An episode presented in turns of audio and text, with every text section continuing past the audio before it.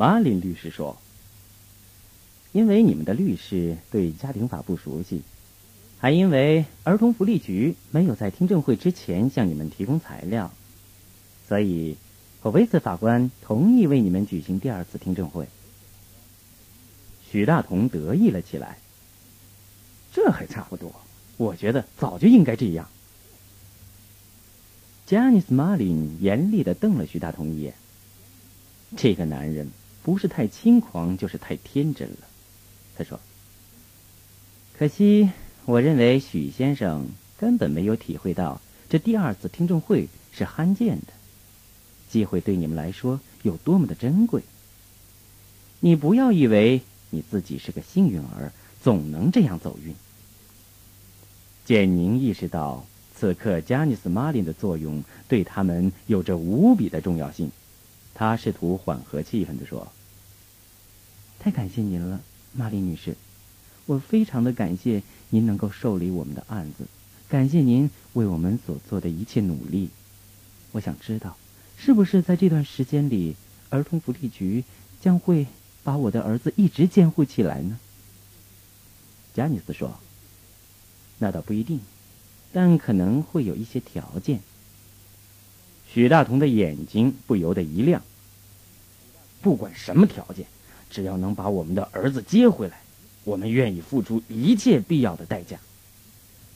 加尼斯思索着。问题是，怎么才能证明你们所说的刮痧是一种治病的方法？据我所知，在美国的任何医学著作当中都没有关于刮痧的描述。你所说的那一些经脉气。也都不能够被科学证实，那么，是否能找到证人来证明刮痧可以治病呢？徐大同说：“唐人街的中国医生就有用刮痧给人治病的。”简宁打断丈夫的话说：“大同，谁会愿意来做证明？你这两天也不是没有去找过，还不是碰了一鼻子的灰？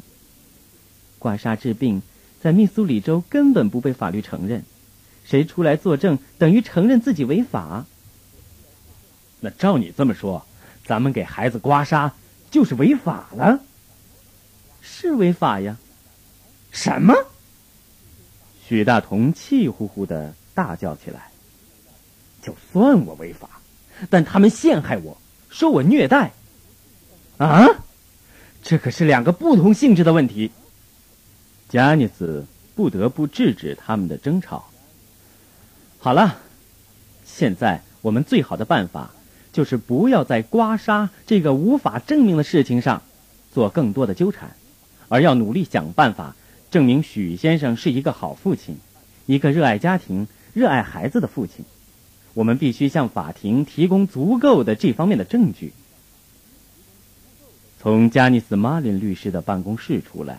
许大同看看表，对简宁说：“去公司上班已经有些迟到了，倒不如上刘英的华人周刊社去一趟，和他们聊聊，或许能找到一些其他的办法。”简宁坐在车上，面无表情，不说同意，也不说反对。自从上个星期二，省路易斯邮报上刊登了那条消息之后，许大同和简宁就连续接到了不少。生人和熟人的电话，刘英的电话几乎是这些电话中的头一个。许大同夫妇毫不惊讶刘英的消息来源，搞新闻的人嘛，鼻子有一种天生的嗅觉。他如果突然表现出麻木，倒叫你觉得反常。刘英问了事情的大致经过，安慰许大同夫妇不用急。他说。许大同夫妇要有什么难处，尽管来找他。他还说，他们中国人协会会全力帮助许大同夫妇打赢这场官司的。简宁听了刘英的话，根本没往心里去。他是个爱面子的人，又从不喜欢被人说东道西。按他的本意，知道这件事的人越少越好，特别是华人。他一直相信。中国人幸灾乐祸的劣根性，现在瞒也瞒不过去。别人的安慰反成了他的负担。刘英的热心人人皆知，但这也造成了他向每一个犄角旮旯传播小道消息的可能性。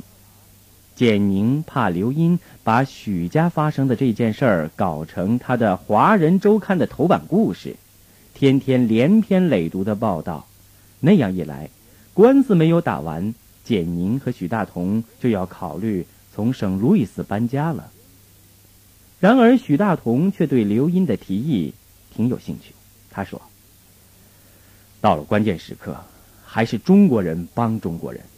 咱们的事儿跟老外怎么说都说不通，但和中国人一说，大家都懂了，不就是刮痧吗？美国人太小题大做了。中国人那么愿意帮你，怎么没有一个人肯替你出庭作证的呢？”简宁反问：“他们不敢。”他们都怕丢了自己的医生执照，怕砸了饭碗，对吧？所以，他们帮你也帮不到点子上。许大同和简宁来到刘英的办公室，报社是在一家汽车修理厂的隔壁。叮叮当当的检修声和着震耳欲聋的摇滚乐声，沿着墙壁的缝隙传过来。刘英见了他们，圆脸上涌出又惊又喜的神色。他说：“幸亏你们来了，不然我还得往你们那儿跑一趟呢。”说着，他拿出两份文件递给许大同：“这是我们中国人协会给省路易斯法庭写的一封信，请求法庭在判案时要体察东西方文化的差异，不要因为受到了某些固定观念和陈旧条款的限制，而影响到对整个案件的判断的客观性和准确性。”这个是由我发起的一份请愿书，目前共有一百一十四个省路易斯华人已经在请愿书上签了名，向法庭担保许大同夫妇的为人品格和作为父母的尽职尽责。我们准备在法庭正式开庭前把文件递上去，你们先翻翻，看有没有什么要修改的。许大同和简宁拿着文件。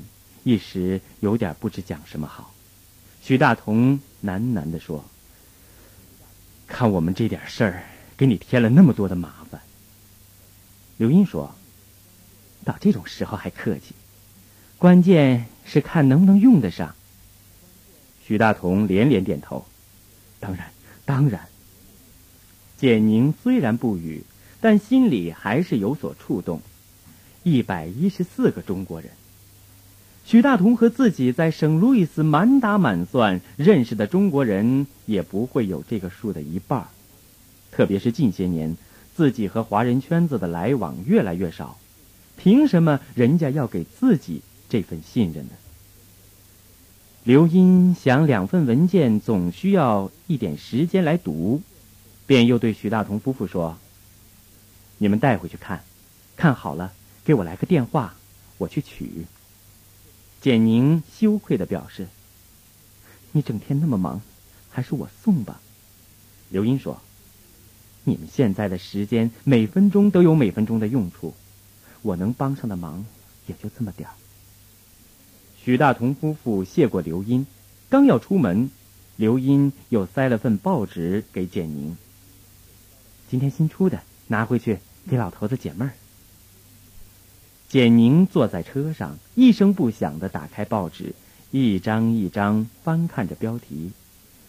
刘英办的《华人周刊》每一期四开十六页，里面除了美国一周重大新闻、华人社区新闻外，还有金融、商机、体育、文学、影视、娱乐，倒也是栏目众多，很受中国人欢迎。简宁翻着报纸，生怕漏掉了什么似的。他心里嘀咕：上次刘英的报纸由于已经排版待印，所以许家的官司只是在社区新闻版右下角挤出了不起眼的几行字。简宁担心这一期的报纸就没有那样客气，说不定会铺陈渲染每一个细节。尽管简宁已经在电话里向刘英暗示过他不想张扬此事的想法，但是。做报纸的人是靠卖别人的故事吃饭的，简宁有什么想法，对刘英并不重要。许大同见简宁翻报纸，心里暗暗赞许妻子细心。报纸拿回家，任何有关这场官司的只言片语，都可能引起父亲的敏感和猜疑。他和简宁必须慎重万分，免得一波未平，一波又起。坐在许大同身边的简宁盯着报纸，忽然面色有些异样。许大同觉察到，问：“怎么了？上面说什么？”简宁不答。许大同侧目看去，只见简宁注视的标题是：“投资保险设有陷阱，华人兄弟务必当心。”奇怪的问：“跟咱们有什么关系吗？”简宁嘟嘟囔囔的说：“记得前两天我告诉你，我通过珍妮的丈夫给丹尼斯买了一份保险。现在想想，好像有点不妥。报纸上说。”有人在推销保险时，利用中国移民英文水平不够高或者法律知识不够全面，诱惑误导投保人。目前这些投保人正在相互的联络，要跟保险公司要个说法。徐大同问：“哪家保险公司啊？”大都会保险公司。咱们买的不是那家吧？简宁不吭声了。徐大同知道这点侥幸没有了，于是劝慰妻子说：“不过，同一家保险公司旗下有成千上万的推销员，好坏掺杂也是常有的。你那么个聪明人，总不至于轻易上那种骗子的当吧？”简宁迟疑不定说：“我最好还是给刘英打个电话。报纸上没有提推销员的名字。”可麦克丁那个人，平时舌头上就跑车，我心里有点拿不准。您现在收听的是白彦冰播讲的长篇小说《刮痧》。一九九九年十一月四日，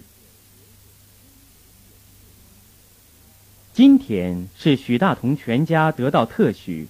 第一次上儿童寄养中心探望丹尼斯的日子，早上，许大同和简宁都先到公司上了半天班，午饭前后赶回家里。许义祥把饭菜摆上桌子，穿戴的整整齐齐，坐在桌边。他看着儿子儿媳的神色，好像一个脑震荡后刚刚开始捡回记忆的人，既有惊喜。又有疑惑。许大同进门问父亲：“上午是否出去走了走？”许玉祥回答说：“没有。”说他挺忙，先是练了几张狂体草书，后来又忙着做饭，一上午就这么过去了。许大同嘱咐父亲：“天气好，还是要出去走走。等到了十二月份，圣路易斯市一下雪，出门就难了。”又说：“中午饭他和简宁都习惯简单，两片面包，一片火腿就能够当顿饭吃。”许义祥摇着头说：“那样吃饭营养不够，也吃不饱啊。”他劝以后儿子的午饭最好还是从家里带，他要开始给许大同做饭盒，保证天天不重样。许大同笑笑。没有说行还是不行，从父亲的话语中，他能听出父亲心力的恢复。父亲有情绪讨论做饭了，这是自从老霍出事以后的第一次。老霍去世，就是因为没有亲人在身边，他的后事儿只好由许家料理。许大同把老霍的遗物简单开了一张清单，略略有一点价值的。他都打包寄给老霍，一个远在东北的妹妹。唯有一套老霍用惯的笔墨，父亲要求单独留下来，说是想伴在身边，做个念想。他在电话上问老霍的妹妹的意见，对方其实和老霍多年不见，关系已疏远。兄弟一套旧笔墨，反正留着无用，自然乐得做了个人情。徐义祥得了这套笔墨后，开始在家里试着写写画画。他原先对丹青很有兴趣，也曾得过名师指点。虽说搁下了许多年，捡起来后还仍是有模有样的。许大同看父亲不再孤站窗前发愣，心里大大松了口气。但他又担心，父亲虽不发呆了，可精神并没有完全从意外中走出来，整日守着故人的旧物，难免睹物思人。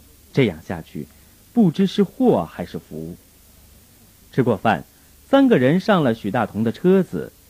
往日全家出动，车子里总是热热闹闹，有说有笑。可今天三个人坐在车子里，觉得车子里空了一大块儿。嘴也就没有什么可说的了，车里显得特别冷清。从家到儿童寄养中心的路途很长，简宁坐在驾驶座位上，加尼斯·马林律师给他们留了证明许大同是个好父亲的功课。简宁必须督促丈夫利用一切可以利用的时间，将自己从头到脚武装起来。许大同拿着一叠纸，一支笔。边写边满脸苦涩的对自己用英语嘟嘟囔囔。丹尼斯六个月的时候已经可以一个人睡了，他不怕黑，从小就像个小大人。记得我和妻子领他上街，丹尼斯竟对我们说：“爸爸妈妈，你们走里边，我保护你们。”简宁不满的打断他：“你这是在说丹尼斯爱我们，不是我们爱他。”许大同愣了愣，发现自己的功课的确有跑题之嫌，只好叹口气，从头再来。又有一次，我带儿子到公园去玩，那时候他差不多快三岁了，长得真是人见人爱。他跟我说要吃热狗，我去买了，可一眨眼他不见了，那一会儿我差点要疯了。简宁急得直拍方向盘说。停下！你快停下！这样说出去，他们准得怪你这个父亲不称职，太疏忽，对你会有坏印象。许大同像被噎着了似的，转而他气恼的埋怨妻子：“你能不能好好开你的车？跟我瞎搅和什么？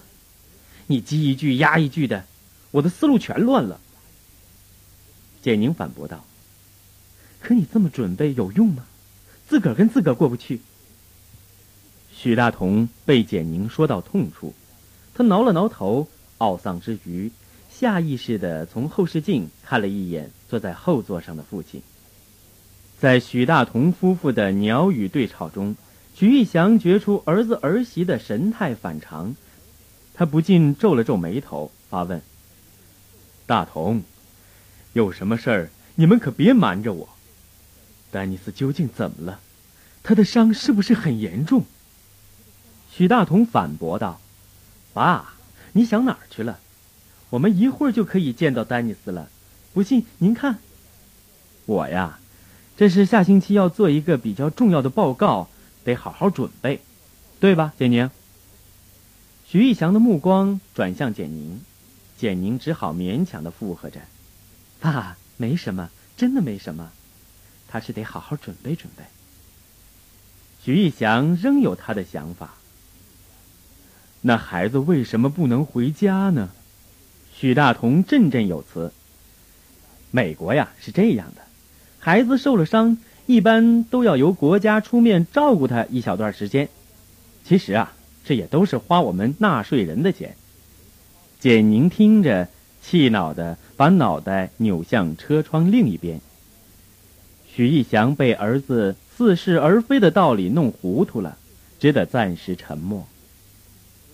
儿童寄养中心是一栋隐在银杏林中的白色砖石结构建筑物，像圣路易斯的许多古老建筑一样，它尽管已经衰败，屋顶年久失修，石条呈现出裂痕，褐色的水迹印在墙纸剥落的天花板和墙角上，但仍能看出当年的辉煌。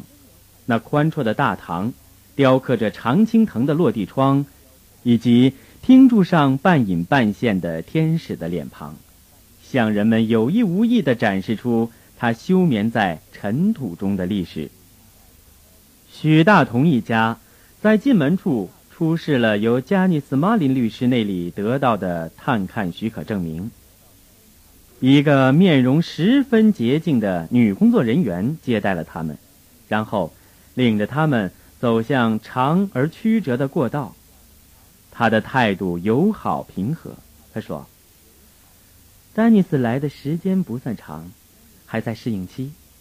平时基本能够按照老师和工作人员的要求做事。特点是，尽管爱吃甜食，但睡觉前从来不忘刷牙。”他要许大同夫妇放心，丹尼斯很快就会和别的孩子一样了。许大同听了不免气闷，这算什么话？他好像暗示自己，丹尼斯不可能再回到家里，或者他们准备把丹尼斯永久留在这里。凭什么丹尼斯要适应这儿的生活？凭什么丹尼斯不久以后？就要变得跟这里的缺爹少妈、没人疼、没人爱的其他孩子们一样了。他是不是有剥夺人家孩子的嗜好和妄想？简直是胡言乱语，神经病！当许大同一家走进布满玩具的游戏室的时候，他们看到一群孩子正在屋子里跑叫玩耍。孩子们的年龄有大有小，但……中间唯独没有丹尼斯的影子。许大同问：“我的儿子在哪里？”那个女人熟悉的向游戏室尽头的楼梯指去。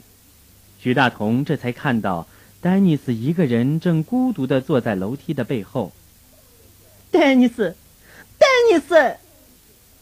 简宁快步地向儿子奔去，嗓子里有一种劈裂的嘶哑。他几步冲进儿子，一把将这个小小的身躯搂在怀里。宝贝儿，妈妈想死你了。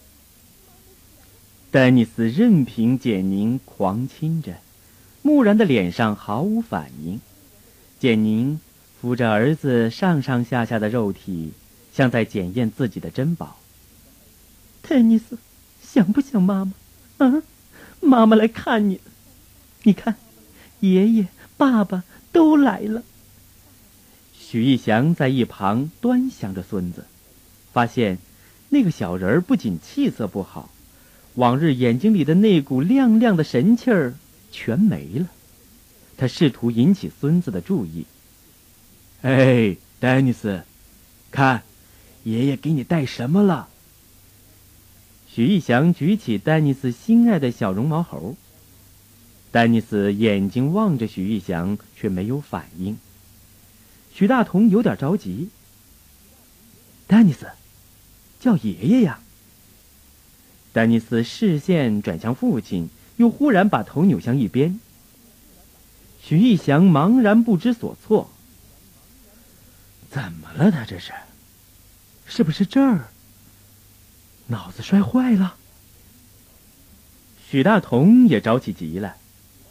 不知道，上回看见他还好好的，怎么这么几天的功夫？我去找他们去。许大同起身刚要走，一只小手拽住了他的裤脚。徐大同低头诧异的看着儿子。丹尼斯，丹尼斯的泪水在他的眼球上转动，像一块徐徐融化的薄冰。我知道你们不要我了。这儿的小孩的爸爸妈妈都不要他们了，你们也不要我了，对不对？徐大同胸口一紧，仿佛肝脏都拧到了一块儿，血滴滴答答的往下流。他慢慢的把孩子抱住。怎么会呢？爸爸妈妈爱你，你只是现在不能回家，你的病还没有好。丹尼斯愤愤的推开许大同：“你骗人，你骗人！”他转身搂住简宁，哀告道：“我要回家，我不喜欢这儿，我以后听话，再也不打包了了。”不淘气，也不尿裤子了。妈妈，带我回家吧。简宁绝望的咬紧嘴唇，他知道，自己只要开口，泪水便会像倾盆大雨，喷洒在儿子的头顶上。